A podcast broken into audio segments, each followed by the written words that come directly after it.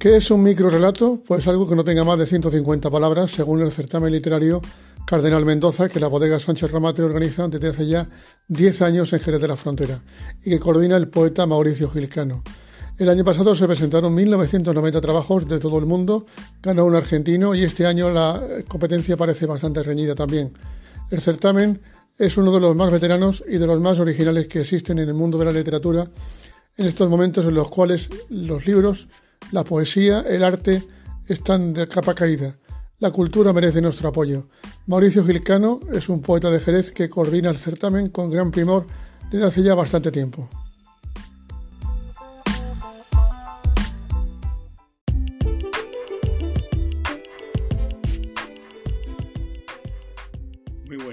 soy Mauricio Gilcano, promotor del certamen de microrelatos Cardenal Mendoza. Tras el éxito de las nuevas ediciones, de las nueve ediciones anteriores, las bodegas Sánchez Romate Hermanos convocan el décimo certamen internacional de microrelatos Cardenal Mendoza.